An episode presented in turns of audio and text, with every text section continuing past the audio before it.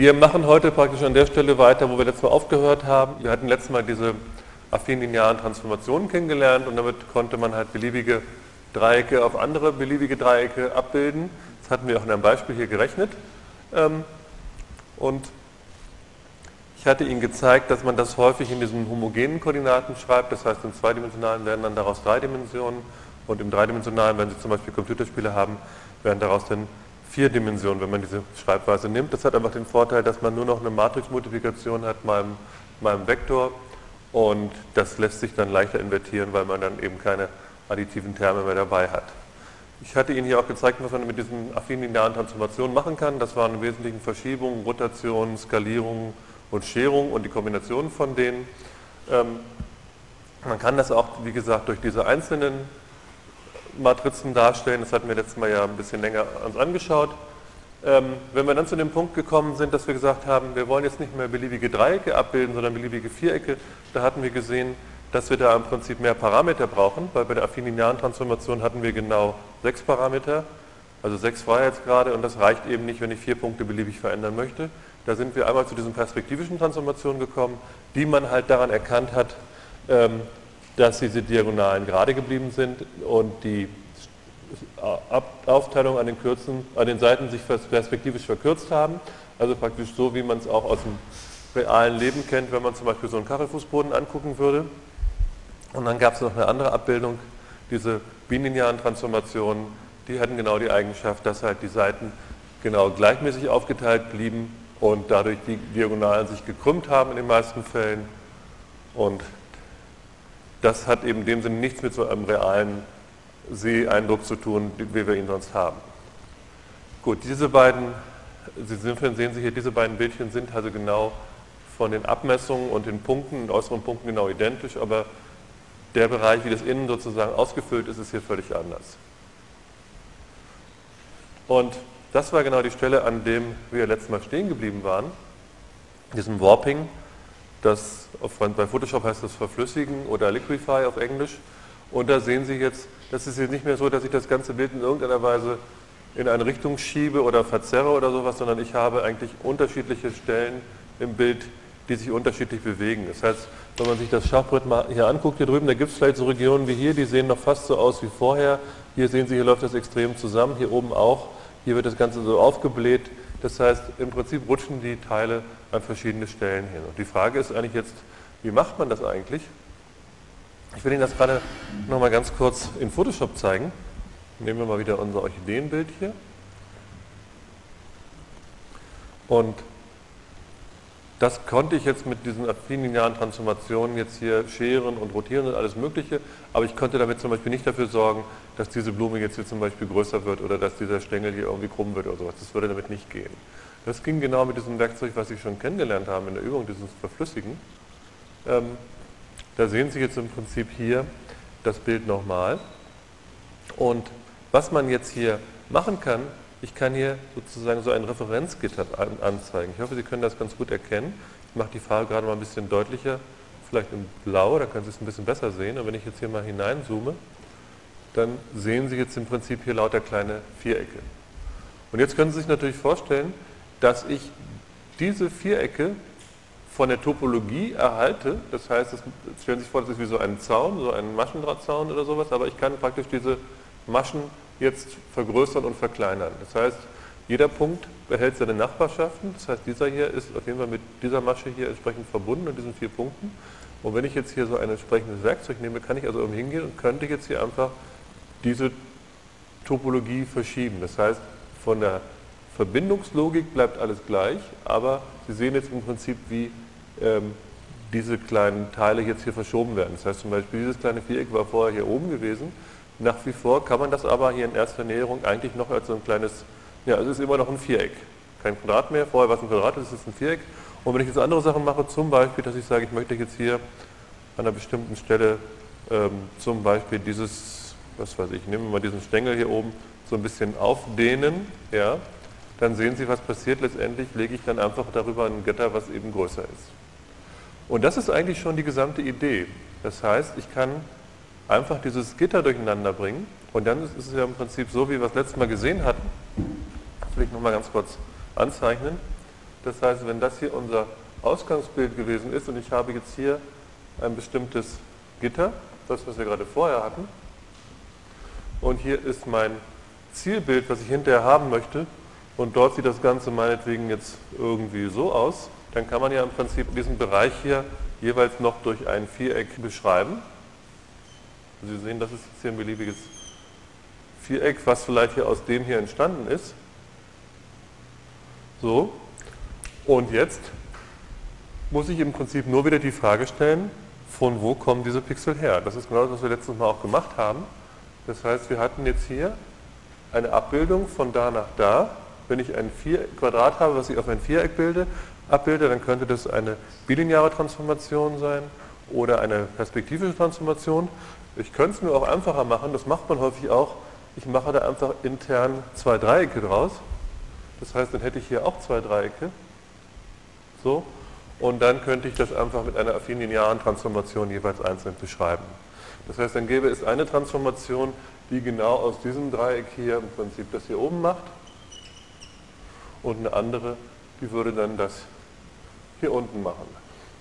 Und das gleiche gilt dann für den nächsten Kasten daneben und so weiter. Das heißt, der Trick besteht einfach darin, dass man das Bild in viele kleine Kästchen zerlegt oder viele kleine Dreiecke und dann für jedes Dreieck eine eigene Transformation macht.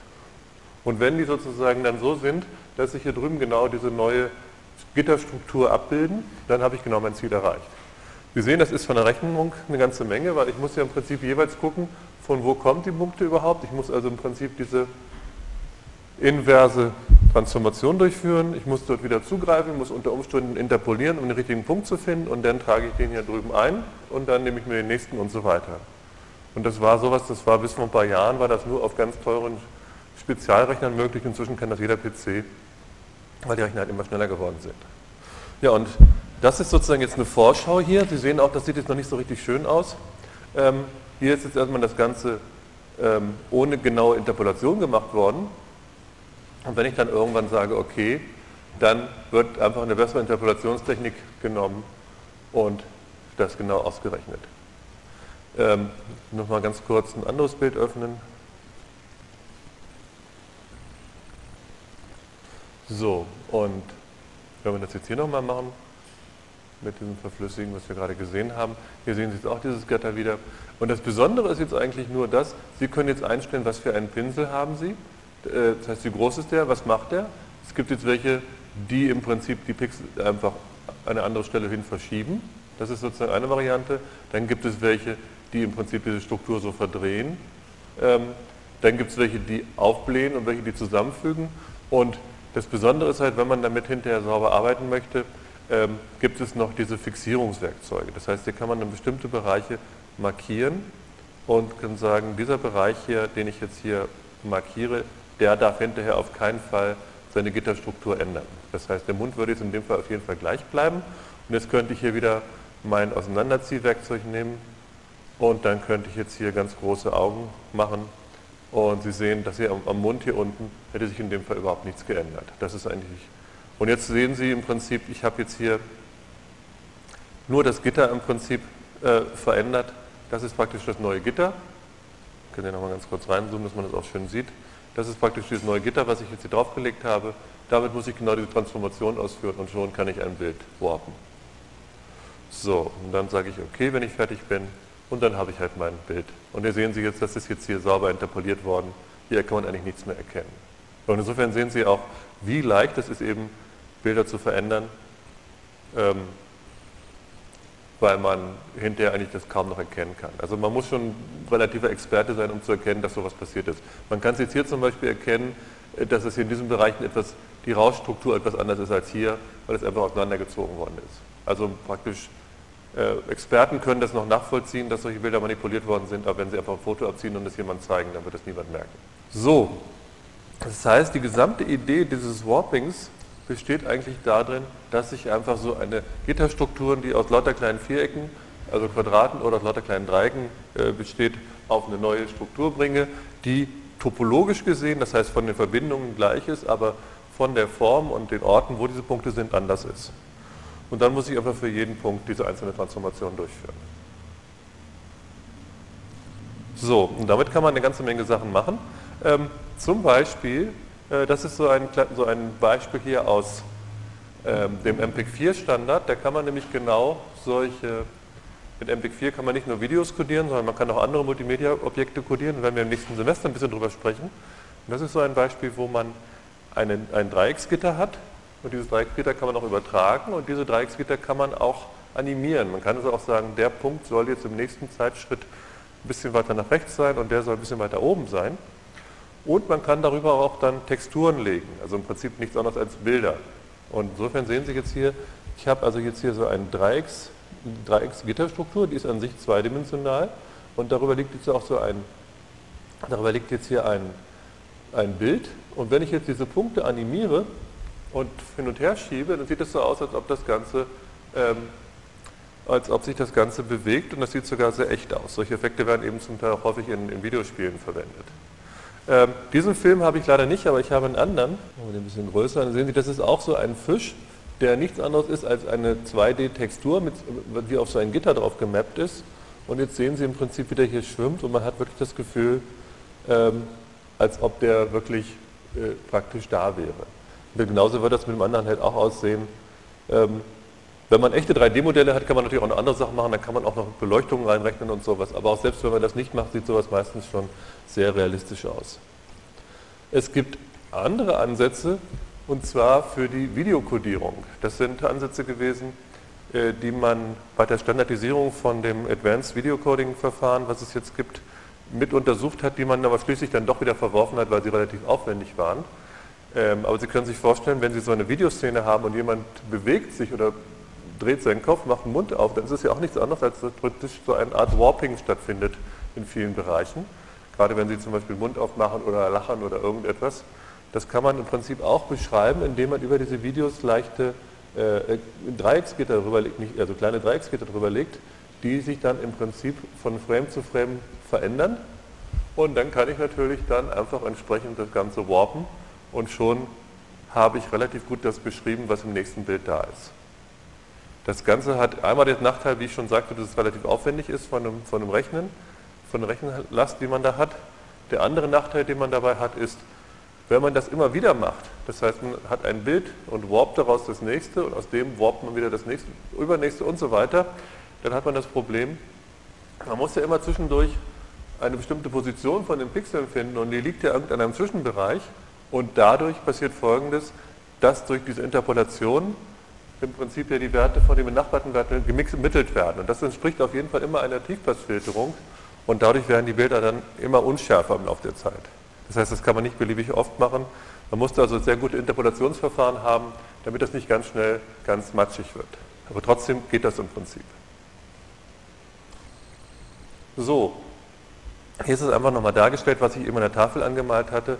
Das heißt, was Sie jetzt hier sehen sollen, ist im Prinzip folgendes. Auf der linken Seite hier, diese Kästchen sollen die Pixel sein. Ja, die sind zwar nicht die Pixel, aber das sollten mal die Pixel darstellen. Hier sehen Sie jetzt dieses Dreiecksgitter, was ich darüber gelegt habe. Und hier ist es jetzt sozusagen nochmal vergrößert dargestellt. Das heißt, aus diesem Dreieck hier wird hinterher dieses Dreieck. Das könnte ich jetzt hier drüben gezoomt sehen. Das heißt, hier oben sehen Sie dieses normale Dreieck und hier habe ich eben dieses neue Dreieck, was dadurch entstehen würde. Das heißt, diese blauen Pfeile zeigen ja nicht an, wie dieses Dreieck abgebildet wird. Und der ganze, die ganze Rechnerei besteht jetzt da drin, wenn ich hier einen bestimmten Punkt habe, wie zum Beispiel den hier, da muss ich erstmal feststellen, aha, in welchem Dreieck bin ich überhaupt, welche Transformation gehört denn zu diesem Dreieck dazu, um von dem hier zu dem zu kommen. Das muss ich also feststellen. Dann muss ich wissen, okay, wenn ich die Transformation kenne, muss ich jetzt für diesen Punkt die umgekehrte Transformation ausrechnen, also für dieses Dreieck die umgekehrte äh, Transformation. Und ich würde dann hier oben irgendwo landen, irgendwo zwischen mehreren Pixeln, müsste da wieder interpolieren und hole mir den Wert und trage den hier unten ein.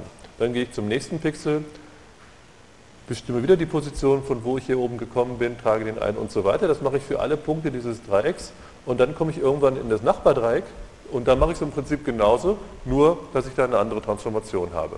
Das ist eigentlich die gesamte Idee. Wenn Sie das verstanden haben, dann haben Sie Warping verstanden. Und das kann man natürlich jetzt auch zeitlich animieren, was weiß ich, dass Leute dann große Nasen kriegen oder irgendwas, indem man einfach verschiedene Zwischenschritte macht, dass man sagt, man hat ein Ausgangsgitter und das verändert sich ein bisschen und dann immer weiter. Das ist aber im Prinzip nichts anderes. Und da gibt es auch verschiedene, verschiedene Filter, die fest eingebaut sind bei Photoshop, äh, wo man eben so sphärische Ansichten machen kann oder so Froschaugen, also was. Die machen im Prinzip nichts anderes als dieses Warping. Und Liquify habe ich Ihnen ja gerade gezeigt. Gut, ähm, der nächste Schritt, den man den dann hat im Prinzip, dass man jetzt sagt, eben haben wir ja eigentlich ein Bild gehabt und das Bild haben wir gleich gelassen. Wir haben nur die Positionen der Pixel geändert. Das war Warping. Und jetzt möchte ich eigentlich was anderes machen. Jetzt möchte ich eigentlich sagen, ich habe ein Bild mit einer bestimmten Form und ich möchte, dass sich die Form ändert, aber auch gleichzeitig der, gleichzeitig der Inhalt. Also das habe ich jetzt mal ganz ähm, einfach dargestellt hier. Ich habe also jetzt meinetwegen ein blaues Rechteck, das möchte ich jetzt stufenlos in ein oranges Parallelogramm überführen. Das heißt, kann natürlich das Gleiche denken. Ich könnte ja dieses, mit dem, was wir gerade eben gelernt haben, hätten wir jetzt ja dieses blaue Rechteck in ein blaues Parallelogramm überführen können. Das wäre ja kein Problem. Das heißt, ich male das gerade nochmal in unser Bild hinein. Nehmen wir an, hier ist also jetzt unser blaues Rechteck. So, da könnte ich jetzt vielleicht auch gleich mal hier so ein paar Vierecke reinmalen.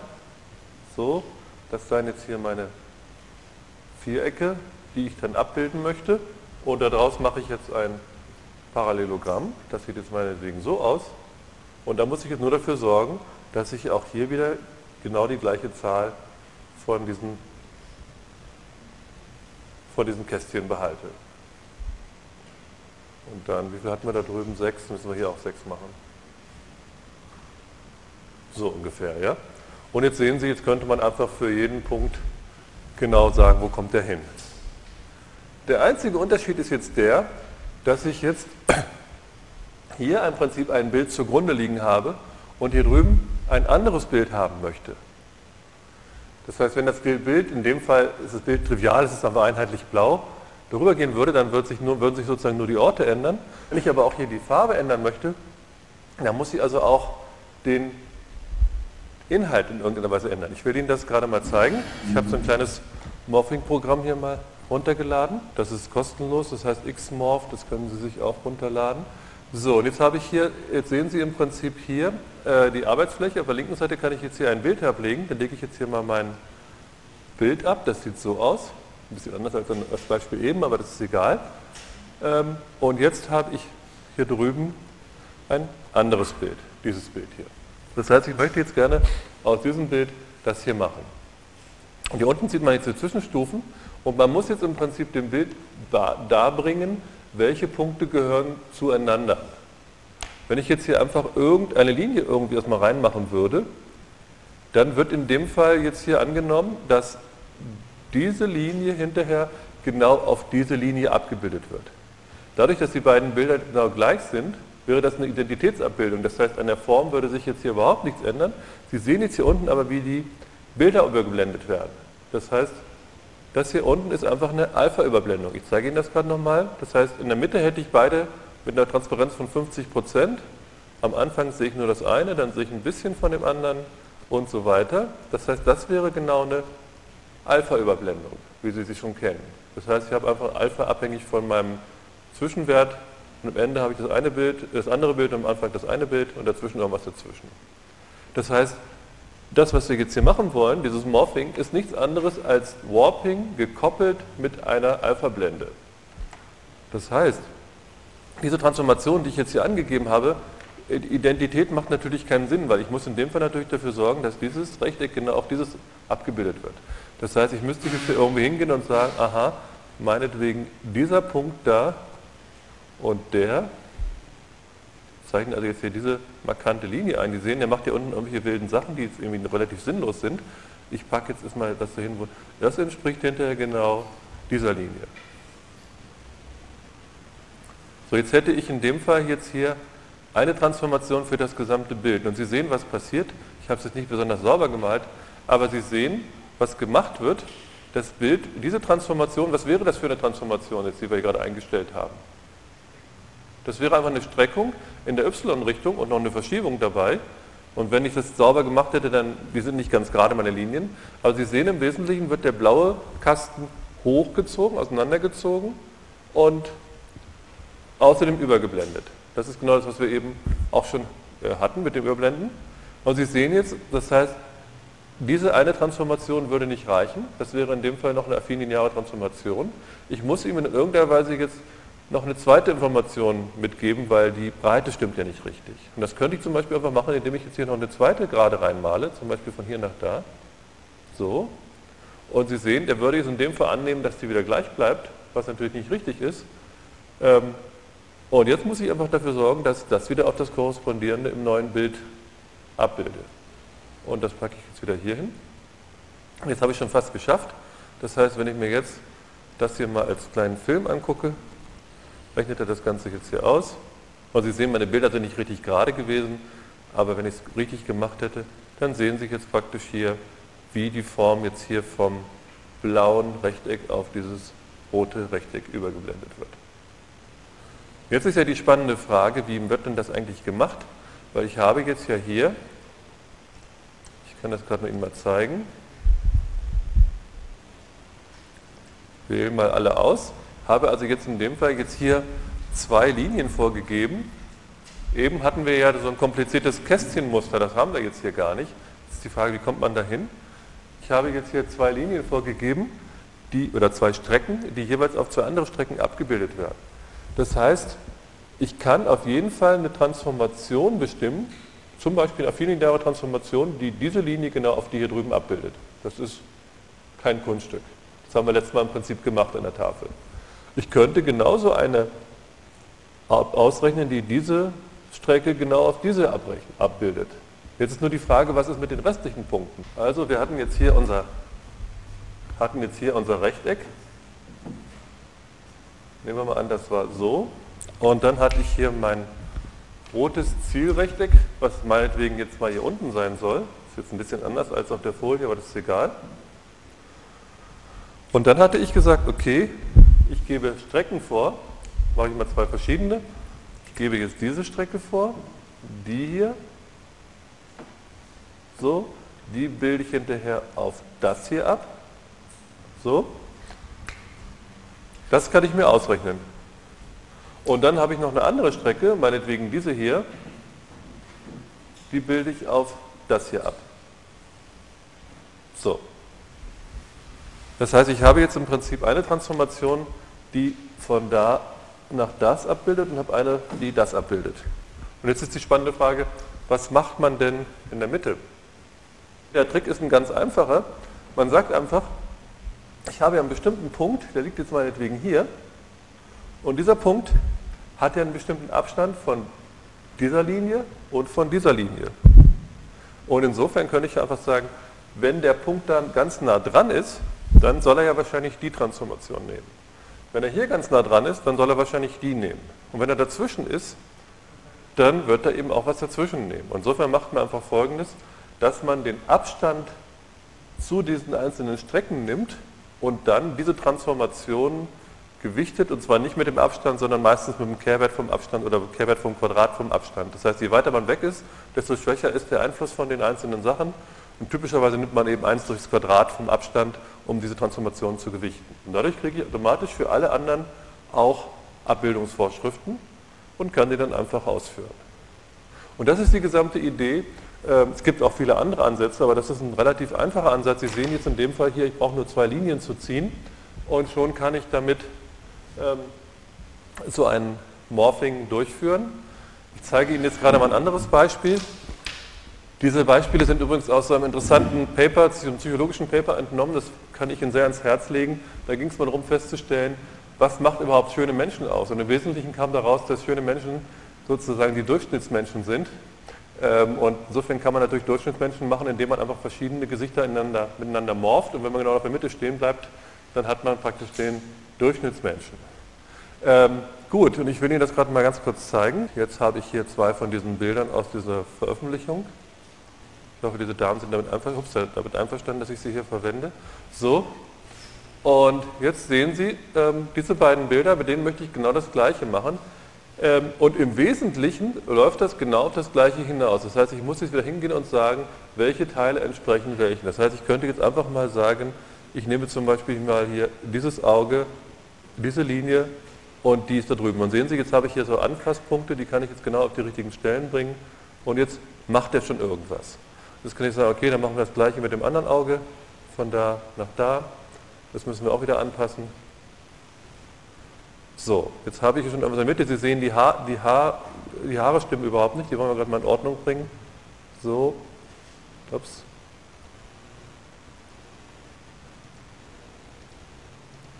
Gut, ich will das jetzt nicht bis zum Ende ganz durchspielen, aber so zumindest die ersten Schritte Ihnen mal zeigen. Und jetzt sehen wir, jetzt haben wir das hier drüben, das müssen wir jetzt wieder anpassen. Die stimmen jetzt nicht, die ganz die Linien. Es wird also erstmal angenommen, dass die Punkte genau gleich werden und dann kann man sie an die richtige Stelle schieben. So, und jetzt sehen Sie jetzt hier bei diesem Vorschaubild in der Mitte, das stimmt schon ganz gut. Jetzt sollten wir vielleicht nochmal gerade den Mund in Einstimmung bringen. Dann machen wir vielleicht mal ein bisschen schöner, so.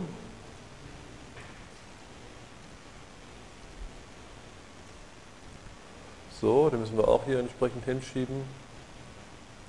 Passt nicht so ganz. Also Sie sehen, je mehr Mühe man sich damit gibt, desto besser wird das Ganze natürlich.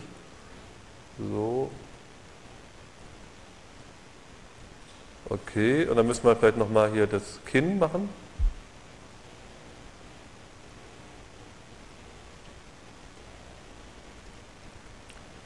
Okay, müssen wir auch hier rüberschieben.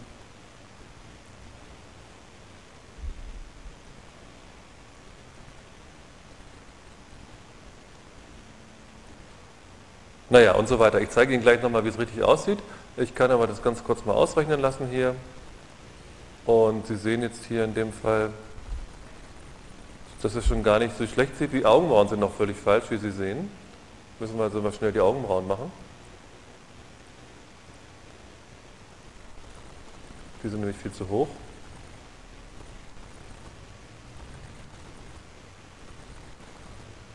So. Und hier drüben machen wir auch noch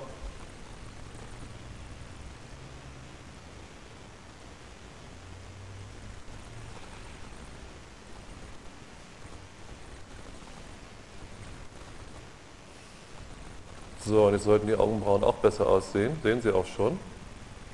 Und Sie sehen hier unten im Hemd, das stimmt noch nicht so richtig, weil da habe ich ja noch nichts gemacht. Aber wenn ich jetzt hier irgendwo in der Mitte stehen bleibe, habe ich auf jeden Fall schon ein neues Gesicht, was Sie jetzt attraktiver finden müssten.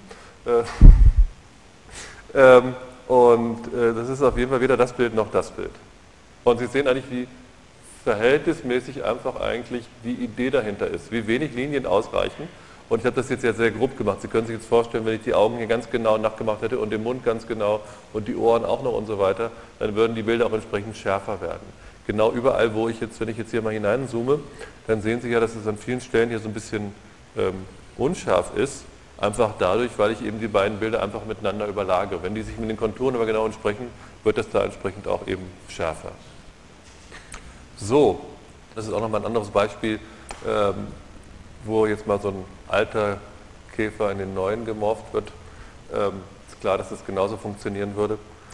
Und ja, hier ist auch nochmal ein anderes Beispiel gegeben. Da sehen Sie eigentlich auch genau diese Korrespondenz, wie ich sie Ihnen auch gerade gezeigt hatte in dem Programm, wo man hier in dem Fall eine Frau in Mann morpht und in der Mitte hat man so ein bisschen was Androgynes. Ähm, ja, und hier sehen Sie nochmal das, was ich Ihnen gerade gezeigt habe. Ähm, ich hatte Ihnen ja im Prinzip eben nur dieses untere Bildchen hier gezeigt. Das heißt, hier haben wir das eine Gesicht, da haben wir das andere Gesicht und hier sind genau die Zwischenstufen. Und was dabei eigentlich passiert ist, dass ich ja dieses Gesicht von der Form von dem hier transformiere, deswegen sieht das auch so komisch aus hier oben. Und dieses Gesicht genau in die Form von dem hier. Sieht da hinten sehr wütend und männlich aus. Ähm, aber an der Stelle habe ich hier oben einen Alpha-Wert von 100%, das heißt, das Bild nehme ich sowieso nicht. An der Stelle nehme ich von dem hier nur 20%, von dem 80% und so weiter. Das kennen Sie ja inzwischen mit dem Alpha. Ähm, und hier unten sehen Sie halt diese Bilder. Und gut, das 50er, 50% Bild wäre jetzt nochmal interessant, aber das wird natürlich sehr ähnlich aussehen wie diese beiden hier. Ähm, das wäre dann in dem Fall genau in der Mitte zwischen diesen beiden. Ich habe jetzt nochmal ein sehr schlecht gemachtes anderes Beispiel von so einem Tiger. Äh, Sie sehen, das sieht nicht so richtig gut aus, da hätte man sich ein bisschen mehr Mühe geben müssen. Aber zumindest kann man hier irgendwie so ein bisschen so die Form, und Sie sehen natürlich, wie stark dann im Prinzip die Formen verzerrt werden müssen, um sowas hinzubekommen. Weil Sie sehen jetzt in dem Fall hier, die beim Tiger sitzen die Ohren da oben, bei der Frau sitzen die Ohren da unten, die müssen also irgendwie da hochwandern. Und Sie sehen jetzt auch, wie die Ohren hier runtergewandert sind, beziehungsweise wie die hier hochgewandert sind in diesem Bild, äh, um genau diese Einstimmung hinzukommen. Also das ist nicht besonders schön, da habe ich mir jetzt nicht viel Mühe mitgegeben, aber ich wollte es sozusagen nur als alternatives Beispiel nochmal zeigen. Ja, und das ist genau hier diese, ähm, äh, diese Software, die ich Ihnen gerade gezeigt habe. Äh, können Sie gerne selber mal ausprobieren, das ist ganz lustig, da kann man sich selber mit seinem Vater oder mit seiner Freundin oder was weiß ich was, da kann man mal gucken, wie man in fünf Jahren aussieht. Ähm, können Sie mal ausprobieren. Und das ist noch dieses Paper, von dem ich hier gerade berichtet hatte, wo auch diese Bilder herkommen. Ähm, und da gab es halt eine Untersuchung genau sozusagen, was macht Schönheit aus, was macht Attraktivität aus.